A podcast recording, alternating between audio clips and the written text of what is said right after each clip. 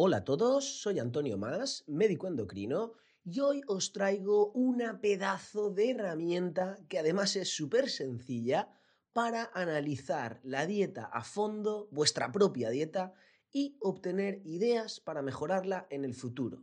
Me refiero al registro alimentario. Vamos a ver en este programa qué es exactamente esto del registro alimentario, cómo rellenarlo de forma correcta y sobre todo cómo analizarlo para sacar conclusiones, buenas conclusiones que nos ayuden a mejorar en el futuro. Venga, musiquita chula y empezamos.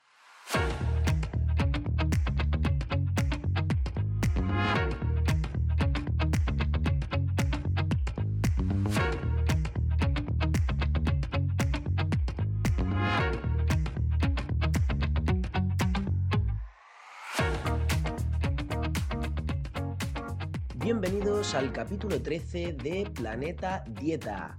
Antes de empezar, os recuerdo que os podéis suscribir al canal de Telegram del podcast. Es completamente gratis, os dará acceso a contenido adicional y además podréis participar de la conversación, dejando vuestras preguntas y proponiendo temas para tratar en los siguientes programas. Como siempre, tenéis el enlace en las notas del episodio. Y ahora sí, vamos ya con el tema de hoy, porque la verdad es que me muero de ganas por empezar y por contaros esta herramienta tan chula que traigo hoy. De hecho, es la primera herramienta práctica que presento en el programa, espero que sea la primera de muchas, y además resulta que es una de mis favoritas e imprescindibles.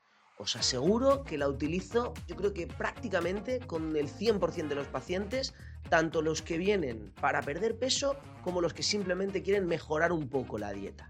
Básicamente, eh, me refiero al registro alimentario, eh, pues básicamente porque es que es muy informativo, me da información muy precisa sobre la, la panorámica global de la dieta de un paciente y esto es el punto inicial para luego sacar conclusiones y tomar acción. Y eso mismo es lo que vais a poder hacer vosotros cuando entendáis bien qué es el registro, cómo funciona y cómo sacarle el máximo partido. Vamos a empezar por el principio, que es dejando claro qué es esto del registro alimentario, que es bien sencillo.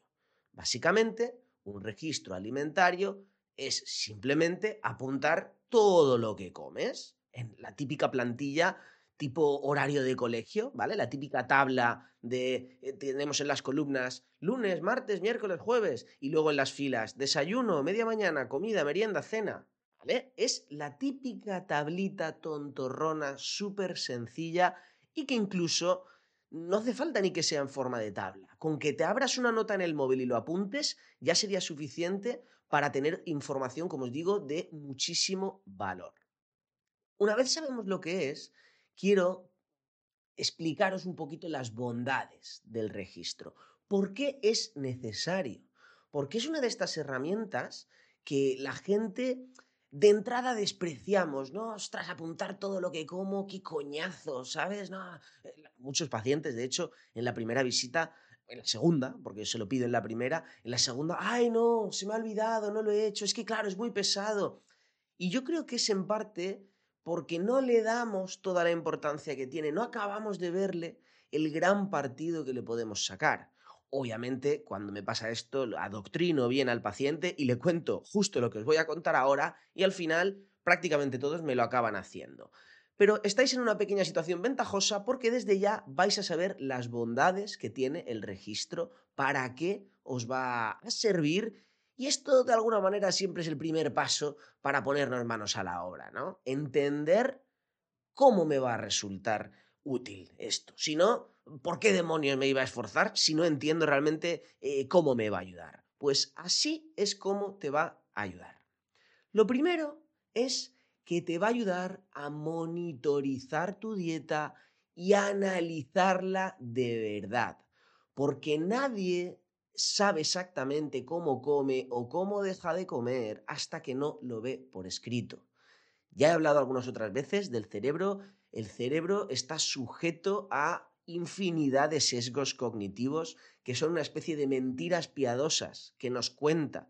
La, la percepción siempre es subjetiva. El ejemplo más básico de esto es que siempre a nuestros hijos los vemos más guapos. No, no, ¿cuáles son los más guapos? Pues los míos. ¿Por qué es eso? Pues porque tu cerebro te engaña y te hace ver que tus propios hijos, de tus genes, para que los quieras y los cuides a tope, pues son los más guapos. Pues con el tema de la dieta pasa exactamente lo mismo. Cuando uno va a juzgarse a sí mismo, la tendencia del cerebro es a dejarnos en mejor lugar de lo que está. ¿Qué significa esto a nivel dietético? Pues que sin darte cuenta te va a omitir algunos pecaditos que has ido cometiendo, ¿no? El día aquel que te comiste un donut, el día aquel que te pasaste de cantidad, el día aquel que te tomaste dos copas, cuando uno intenta rememorar y recordar lo que ha comido, normalmente muchos de estos se escapan. Y en el examen de revisión de dieta nos ponemos mucha mejor nota de la que en realidad creemos. Así que lo primero es, el, primer eh, eh, gran beneficio de hacer un registro alimentario es monitorizar tu dieta de verdad y tomar conciencia de la realidad ver la panorámica global de tu dieta y no solo quedarte con los detalles. Y el segundo gran beneficio es un tema que los americanos llaman accountability, que es rendición de cuentas o toma de responsabilidad. No sabría exactamente cómo traducirlo, pero yo creo que se entiende el concepto, ¿no? Rendir cuentas de lo que estoy haciendo o dejando de hacer. Ojo, rendir cuentas ante, ante nadie más que ante uno mismo. ¿eh? Esto no se trata de hacer un registro y llevárselo al endocrino y que el endocrino se enfade contigo. Desde luego, si el endocrino se enfada porque le lleves una dieta inadecuada, yo recomiendo en voz bajita cambiar de endocrino o de nutricionista. Eso yo creo que es una cosa anticuada. Aquí siempre hay que ver eh, el lado bueno de las cosas en el sentido de ver ideas para mejorar, como luego veremos en el apartado de análisis del registro. ¿Y cuál es la gracia de esta rendición de cuentas ante el tribunal de uno mismo? Pues la gracia está y esto me sucede en la mayoría de pacientes, primero, que cuando sabes que estás apuntando las cosas, automáticamente lo haces mejor. ¿Vale? Con lo cual automáticamente ya mejoras tu dieta con toda esa sabiduría que ya llevabas en tu mochila de experiencias, que no hace falta que te lo diga nadie. Tú ya sabes muchas veces lo que hay que comer o dejar de comer. Se trata de ponerlo en marcha. Y aquí el registro alimentario actuaría como palanca de cambio, palanca activadora de poner en marcha todo eso que ya sabes, pero que no estabas poniendo en práctica. Esto, el accountability, esto es muy famoso en el mundo empresarial, ¿no? Cuando tú sabes que tienes que rendir cuentas a final de trimestre, o ante tu jefe, o ante cualquier otro, pues al final lo haces mejor. Y esto eh, deriva de ese sesgo humano de querer quedar bien pero en este caso lo aprovechamos a nuestro favor. No tiene nada de malo conocer un poquito eh, cómo funciona el cerebro e, en, la trastienda y hackearlo de alguna manera. Decir, oye, tú lo que quieres es rendir cuentas, o mejor dicho, cuando rindes cuentas, tú lo que quieres es quedar muy bien. Perfecto. Te voy a poner a rendir cuentas para que quede muy bien con la dieta. Y de rebote, de efecto secundario, me llevo una dieta mejor. Es completamente legítimo y, vamos, súper, súper útil. Otro tema del, de la accountability, digamos, la rendición de cuentas, porque esto pasa muchas veces. Hay muchas veces que algunos pacientes, cuando les digo de hacer el registro, me dicen, hombre, no, eso no vale, porque entonces lo voy a hacer muy bien. Esto ya os he explicado porque sí que vale. Que, bueno, necesitas apuntarlo para hacerlo bien, pues entonces tienes la excusa perfecta para apuntarlo. Pero luego hay otra gente, esto le sucede también, yo diría que 50-50 a los pacientes, muchas veces que apuntan una dieta desastrosa. Y, muchas veces son pacientes de esos que te dicen, es que no consigo perder peso, es que lo hago todo bien y no adelgazo. Y luego te traen un registro alimentario, un desastre absoluto. Excesos, procesados, alcohol, picoteo, barbaridades. Claro, aquí el registro también es realmente útil, porque cuando ven por escrito lo que han comido, mal, obviamente, son capaces de reconocerlo, y ven que en la báscula o en la talla de pantalón no han cambiado, incluso han aumentado de peso, entonces por fin entienden dónde está el problema. Y esto es muy útil porque de alguna manera te quita esa creencia limitante de yo haga lo que haga, no voy a conseguir perder peso. Por tanto, no hago nada. Eso es una creencia limitante del libro. Si tú consideras que es imposible conseguir un objetivo, ¿por qué te vas a esforzar? No te esfuerzas, ni yo, ni tú, ni nadie, nadie nos esforzaríamos en ese caso. Pues el registro alimentario, en este sentido, ayuda a derribar ese mito, esa falsa creencia completamente limitante. Te pone los pies en la tierra, te demuestra qué es lo que estás comiendo o dejando de comer en realidad y entonces eres capaz de ajustar las expectativas. Haces 5, obtienes 5. Haces 10, obtienes 10. Esto sería, como os digo, los dos grandes beneficios de entrada a nivel general del registro alimentario. Luego veremos un poco qué otros beneficios podemos obtener cuando hilamos un poco más fino, ¿eh? cuando lo analizamos, esta será la última parte del programa. El siguiente punto, y esto es importantísimo, es aprender a rellenar correctamente el registro alimentario. Porque si se hace mal, no sirve de nada. Hay algunos puntos clave que no se nos pueden olvidar para que ese registro sea, digamos, técnicamente válido. ¿Ok? Estos son los puntos clave a tener en cuenta para rellenar un registro que luego sea útil. Primero, hay que apuntar todo, absolutamente todo lo que comemos. Y además hacerlo de forma prospectiva. Esto es, empezando hoy y hacia adelante. No vale que pase la semana y a final de semana intentar recordar todo lo que hemos comido. Al final se pierde esa gracia de captar la realidad. El registro alimentario es tan beneficioso porque capta la realidad a tiempo real. ¿Cómo? Apunto, ¿cómo? Apunto. Si lo quieres apuntar al final del día, también me vale. Pero lo que no quiero es que lo apuntes al final de la semana intentando recordar. Porque entonces, de nuevo, aparece ese sesgo de bien queda y nuestro cerebro va a eliminar todas esas cosas eh, que sabemos que no deberíamos comer. Os pongo un ejemplo. Esta semana ni siquiera fue un paciente que se puso a recordar. Esta semana me vino una paciente y me trajo directamente, ¿eh? Me trajo el registro y me dijo, doctor, pero esto no sirve de nada, porque todo lo malo que he comido no está apuntado. Y le dije, ah, amiga, ahí está el tema, ya te lo has dicho tú sola. Si no apuntas todo lo que comes, no podemos sacar conclusiones válidas, con lo cual es una pérdida de tiempo. Así que, primer punto clave, se apunta todo, absolutamente todo lo que comas, lo bueno y lo malo, y se, y se apunta de forma prospectiva. ¿Vale?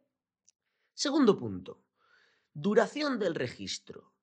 la mínima duración que tiene que tener un registro, y esto no lo digo yo, lo dicen diferentes estudios, la mínima duración es de tres días. Dos días de diario, típicamente de entre semana, y al menos un día especial, típicamente un sábado o un domingo. Aunque yo os diré que yo soy un poquito más estricto y a mí el registro de tres días se me queda un poco corto. Yo normalmente pido un registro de una o incluso dos semanas y que incluya toda la semana, pues siete o catorce días, toda la semana y todo el fin de semana, porque ya sabéis que tendemos mucho a cambiar la dieta de entre semana y del fin de. Entre semana, pues el día de diario, tengo un horario estricto, a lo mejor como rápido, o como en casa, o como de menú del día, es decir, hay un patrón de entre semana. Y luego el fin de semana, pues me lo tomo con más calma, a lo mejor salgo a comer, o voy a casa de, la familia, o qué sé yo, pero cambia mucho, con lo cual es importante que tenga la duración suficiente y que detecte esos dos patrones, el patrón de entre semana y el patrón del fin de semana. Siguiente punto. Esto ya lo he comentado. Se apunta de forma prospectiva, ¿vale? Este es el primer paso, pero después hay que analizar el registro. Si simplemente lo apuntas y lo guardas en un cajón, o lo apuntas y cuando vienes a verme a, mi consulta me lo tiras a la cabeza y yo, ¿y cómo ha ido el registro? Ah, pues no sé, ahí lo tienes, doctor. El efecto va a ser mucho menor. Recordad que he dicho que la parte fundamental, uno de los beneficios mágicos del registro es tomar conciencia. Y para tomar conciencia tienes que analizarlo y sacar al menos unas pequeñas conclusiones, a grosso modo, por encima, con lo que tú sepas de nutrición. Obviamente, entiendo que no eres un profesional de la nutrición, pero todos hoy en día sabemos más de lo que pensamos, con lo cual, dale un vistazo, siéntate 5 o 10 minutos a analizarlo, porque esa es condición sine qua non para, que el registro funcione. Es la segunda parte del proceso. Primero se apunta de forma adecuada y luego se analiza por tu cuenta en la medida de lo posible y en colaboración con un profesional, pues ya más a fondo. Y cuarto y último punto importante para hacer el registro. Fijaros, quizá debería haber empezado por este. Este es importantísimo porque esto hay que hacerlo casi, casi, casi que lo primero, una semana o dos semanas antes de empezar a rellenar el registro. Hay que corregir los errores de bulto. El registro, el objetivo final es detectar cuáles son los errores de tu día a día. Con lo cual, errores obviamente alimentarios. Con lo cual, si tú ya tienes detectados varios errores, varias barreras limitantes que te impiden hacer la dieta que quieres, tú ya sabes que todos los viernes cenas pizza, y ya sabes que tres días a la semana sales tarde y te comes un bocata, y ya sabes que el fin de semana te pones hasta arriba de alcohol. Primero hay que corregir esto. Ah, son unos errores de bulto básicos que son atajables mucho antes de hacer el registro. De hecho, si no los corriges y, la primera semana vas a ir apuntando todo esto que haces mal, pues casi casi va a ser una semana perdida, porque lo que te va a decir es todo aquello que ya sabes, no te va a aportar ideas nuevas, no te va a aportar aprendizaje, conclusiones nuevas para mejorar, ¿vale? Así que repaso puntos clave, cuatro puntos clave para rellenar el registro alimentario. Apuntar todo lo que comes y de forma prospectiva, incluir días de diario y días de fin de semana o festivos, apuntarlo y luego analizarlo y antes de empezar todo este proceso, corregir los errores de bulto.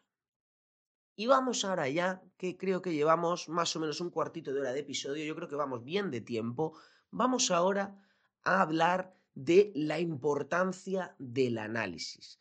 Porque aquí muchos, yo estoy seguro de que os vais a sorprender un poco con el enfoque que yo le doy al análisis, porque a mí no me importa lo que comas o dejes de comer. El análisis de un registro no es para ver lo que comes, sino por qué lo comes. Es un pequeño matiz, es una sutileza, pero cambia completamente las reglas del juego. Os explico. Si tú, os pongo un ejemplo de hecho, imagínate que mañana Pepito y Juanito hacen un registro alimentario. Y uno se come el martes por la tarde que sale súper tarde de trabajar, se come un bocata de chorizo de una barra entera. Eso Pepito. Y Juanito hace exactamente lo mismo. Sale tarde de... No, mentira, perdón. Sale de trabajar, comido, pero por la tarde le entra hambre, suele tener ansiedad porque está aburrido en casa y se come exactamente el mismo bocata de chorizo de barra. Como veis, en el registro, yo lo que voy a comer es que ambos pacientes han comido lo mismo. ¿El qué? Un bocata de chorizo. Pero como os decía, esto no es el problema. Yo lo que quiero saber es por qué Pepito y Juanito respectivamente se han comido su bocata de chorizo. En el caso de Pepito es porque sale tarde de trabajar, no ha previsto tener alguna comida más saludable, rápida, para poder comerla en ese momento de crisis y ha acabado tirando de bocata. Pero Juanito tiene otro problema muy diferente. Tiene un problema de ansiedad, de comida emocional. A lo mejor su problema es que está mal en el trabajo, mal en la familia, o que no hace deporte, tiene estrés, lo que sea. Pero el caso es que tendremos que tirar por la vía de atajar el problema psicológico de la ansiedad. Modificaremos el entorno o directamente iremos a un psicólogo si es suficientemente grave el problema. Pero aquí lo importante no es el qué, no es el bocata, sino es el por qué. ¿Por qué motivo tú estás metiendo la pata nutricionalmente y comiendo aquello que sabes que no necesitas y que de hecho ni lo quieres? Porque si quieres perder peso, la gente que viene a mi consulta, aunque se atiborre a donuts, realmente en el fondo de sí mismos no quieren comer donuts. Lo que pasa es que no pueden evitarlo. Por un motivo o por otro. Será por falta de tiempo, será por ansiedad, será por mala gestión de la compra, porque no saben cocinar, porque no le gusta la verdura, por lo que sea. Pero todos estos motivos, todos estos porqués, son los que deberíamos detectar con el registro alimentario, porque al final es la causa del problema y por tanto la solución. Pensadlo así, son barreras, son factores limitantes que te impiden seguir la dieta que quieres y necesitas. Yo siempre lo explico así. Da igual que tú tengas la dieta A o la dieta B, me refiero a una dieta entregada por un nutricionista, ¿no? ¿Qué, qué gano yo? Dándole una dieta a un paciente que por diversas cuestiones, por diversas barreras limitantes, no puede seguir. Da igual, le puedo dar la mejor dieta del mundo o la peor del mundo, si es que no la va a seguir. No la va a seguir. Lo que necesitamos es detectar esas barreras limitantes y luego enfrentarlas una a una. Y esta, queridos compañeros, es la magia del registro. Nos ayuda a detectar esos porqués, esas eh, barreras limitantes y una vez las resolvemos, pues automáticamente ya la dieta va a mejorar, sin necesidad de dar una dieta de cajón, un menú semanal de pechuga y lechuga que nadie quiere. Yo creo que con esto ya tenemos claro el beneficio del, del, registro y también el beneficio y la necesidad de analizarlo. Ahora vamos a pasar, os voy a dar un ejemplo muy sencillo de cómo analizo yo un registro alimentario en la consulta. Es un esquema muy sencillo de cinco pasos que yo aplico en consulta sobre la marcha y que es completamente autoaplicable. Es decir, en cuanto lo escuchéis, podéis ir directos a empezar vuestro registro y la semana que viene analizarlo vosotros mismos y sacad conclusiones de mejora. Obviamente, esto se puede complicar todo lo que queramos. ¿eh? Yo muchas veces lo analizo un poquito más a fondo. El primer registro habitualmente lo analizo así, suele haber muchos errores de bulto y luego poco a poco lo voy complicando y entrando ya más en detalle. Pero ya os digo que de entrada le vais a sacar un 99% de partido simplemente analizando el registro con estos cinco puntos. Lo primero, primer punto, ejemplo básico de análisis. Primer punto, detectar el número de comidas en las que falta verdura. La verdura siempre, especialmente si quieres perder peso, debe ser la mayor parte del plato. Yo siempre digo, como, pequeño truco heurístico, que hay que darle la vuelta a nuestras recetas. Muchas veces utilizamos la verdura como guarnición. Incorrecto. La verdura es el plato principal y el hidrato, la proteína, lo demás es la guarnición, ¿vale? Así que primero, detectar el número de comidas a la semana, de las 14 comidas principales, que hacemos sin verdura.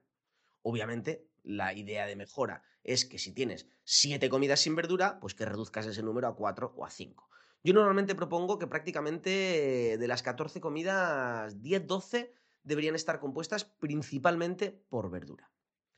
Segundo punto del análisis, importantísimo, el número de procesados que consumes a la semana.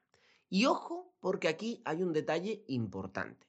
Bueno, antes de entrar en el detalle, primero recuerdo que hice un capítulo, no recuerdo si era el capítulo 2, capítulo 3, sobre procesados. Si no sabéis exactamente lo que son los procesados, volved a ese capítulo, echadle un vistazo y luego seguid escuchando este. En el punto de análisis de procesados, la clave es que tenéis que contarlos todos en bloque. No vale aquello de no, si pizza me tomo una de vez en cuando, no, si helado me tomo una de vez en cuando, no, si vino me tomo una de vez en cuando. Claro, vas, si lo cuentas todo de forma separada, al final comes muy poco de todo. Pero ¿qué sucede cuando tú cuentas todo lo azucarado, todas las carnes procesadas, todos los precocinados, todo el alcohol, todas las bebidas energéticas? ¿Qué pasa cuando tú lo cuentas todo en bloque? Que ya no es uno de cada, sino son 15 procesados a la semana. Obviamente, el siguiente paso es, una vez tengas detectado tu número de procesados, pues ver por qué los estás comiendo y plantearte reducir el número. Tercer punto del análisis. Aquí ya toca hablar de proteínas.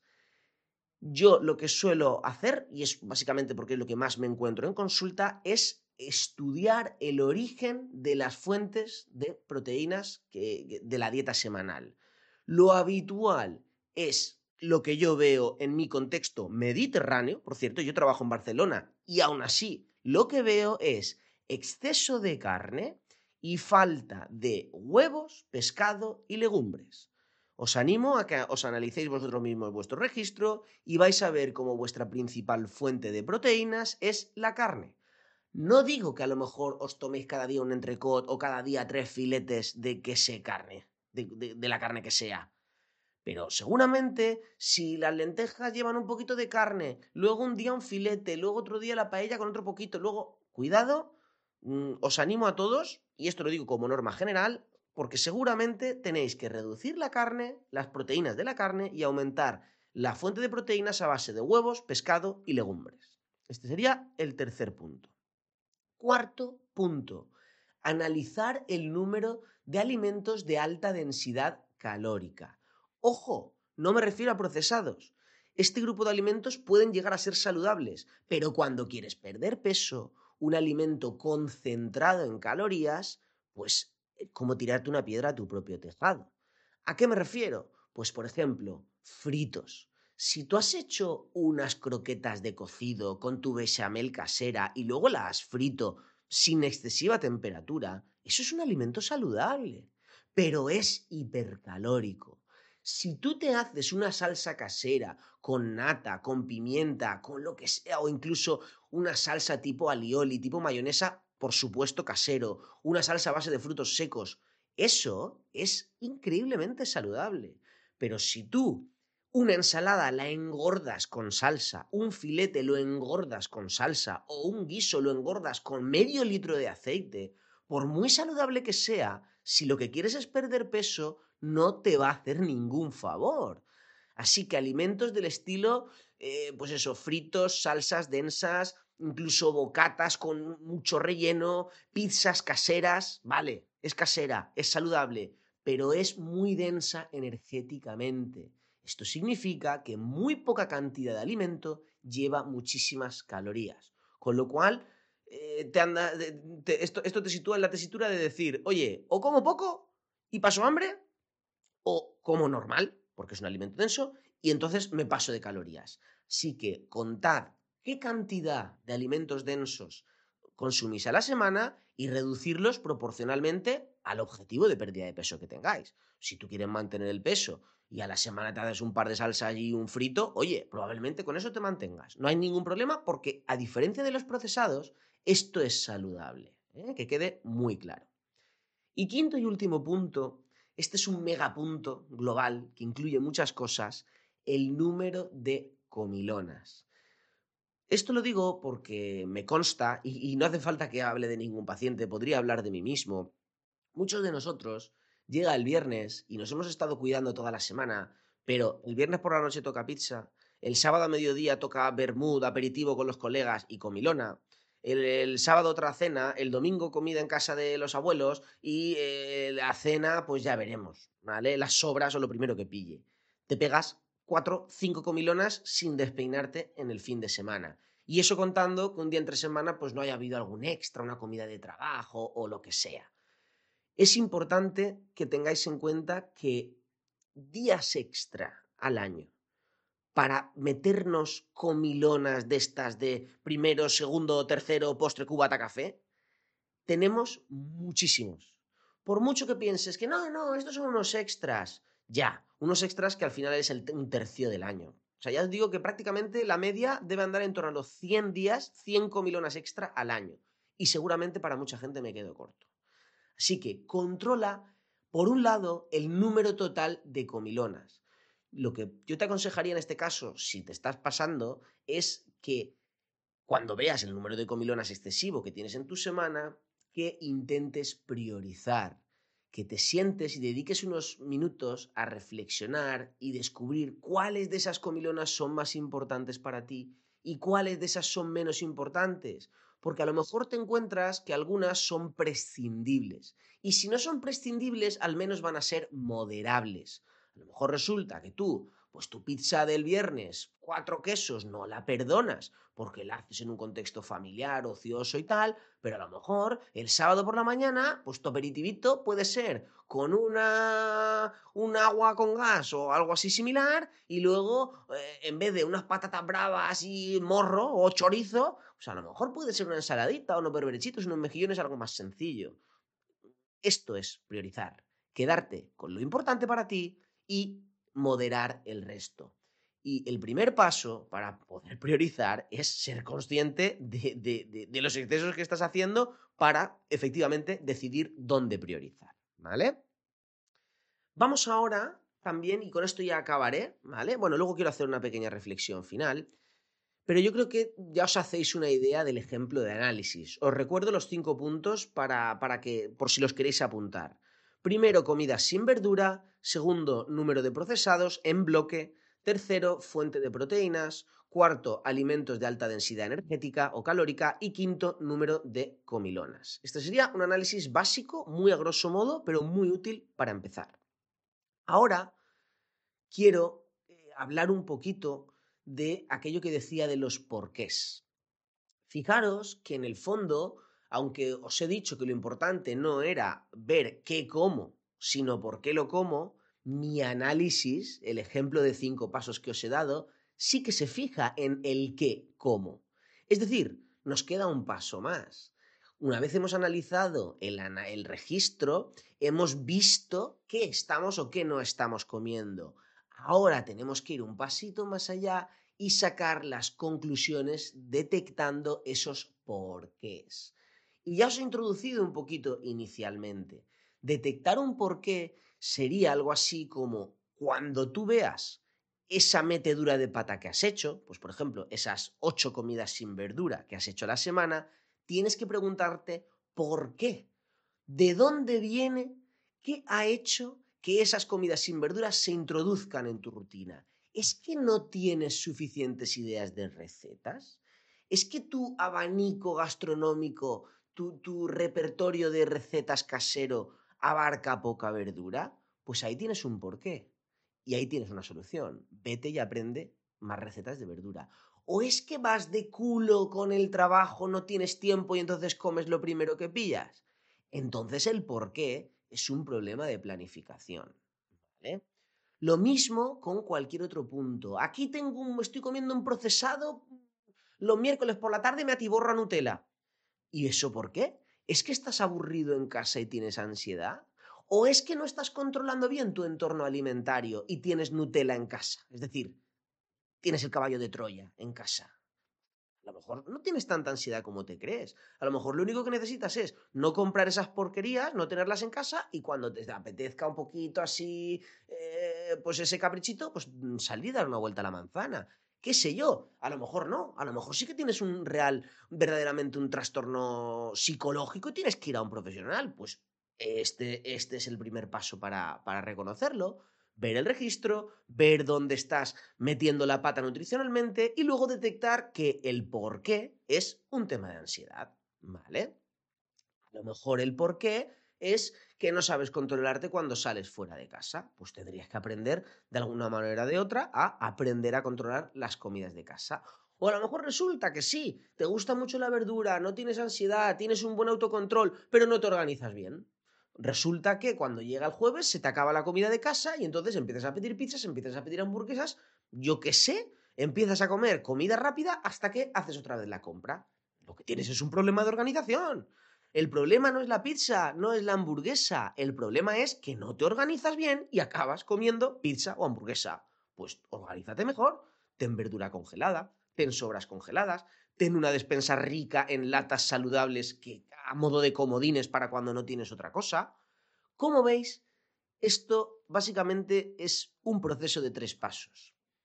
Primero, rellenas tu registro. Segundo, analizas qué estás dejando o qué, qué estás comiendo qué estás dejando de comer. Y tercero, intentas hurgar un poquito en la herida y buscar esos porqués detectar cuáles son esas causas de raíz, esas barreras limitantes, que al final son las que realmente te están empujando a comer mal, al detectarlas puedes atacarlas y eliminarlas. ¿Vale? Y con esto ya sí que voy a acabar, compañeros. Eso sí, si antes quiero hacer una reflexión final, un poco en la línea de animaros, de concienciaros a que hagáis este tipo de ejercicio. Ya lo he dicho al principio, Parece una tontería. Muchísima gente reniega del registro y luego acaban contentísimos. Y ojo, ya no solo os tenéis que fiar de lo que digo yo como profesional, de mi experiencia, que sí que es un punto para fiaros, porque yo esto lo veo 40, 50 veces a la semana, es que esto está demostrado científicamente. Se sabe que la rendición de cuentas y la toma de conciencia, ya sea haciendo un registro, ya sea visitando al endocrino de forma periódica, se sabe que mejora los resultados. Y esto no se ha demostrado en un estudio, sino en muchísimos. Obviamente esto cuesta esfuerzo, da pereza, te cansa tener que apuntarlo todo. Incluso es doloroso psicológicamente ver que estás haciendo las cosas mal.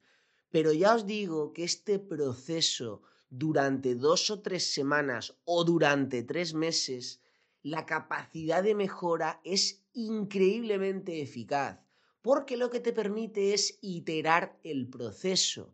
Esto significa ir mejorándolo paso a paso.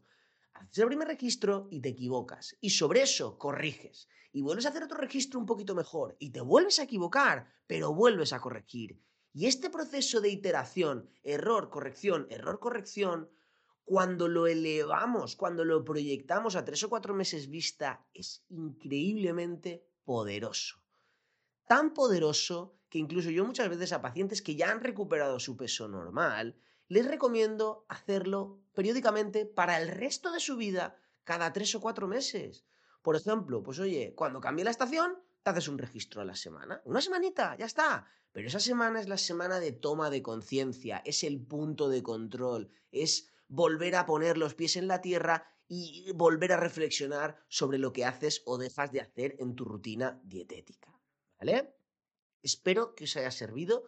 De verdad que para mí este ha sido un programa especial, básicamente porque es algo que hago mucho en el día a día y porque realmente con el paso del tiempo, ¿eh? al principio no lo hacía, pero es que ahora le veo tal profundidad, tal magnitud de importancia que, pues ya veis, me vuelvo loco explicándolo. Así que espero que a vosotros os haya gustado igual que a mí. Nada más, gracias por escuchar, gracias por vuestros mensajes positivos y por vuestras valoraciones, de verdad que me ayudan mucho a dar a, dar a conocer el podcast. Y nada más, nos escuchamos en el próximo programa. Un abrazo.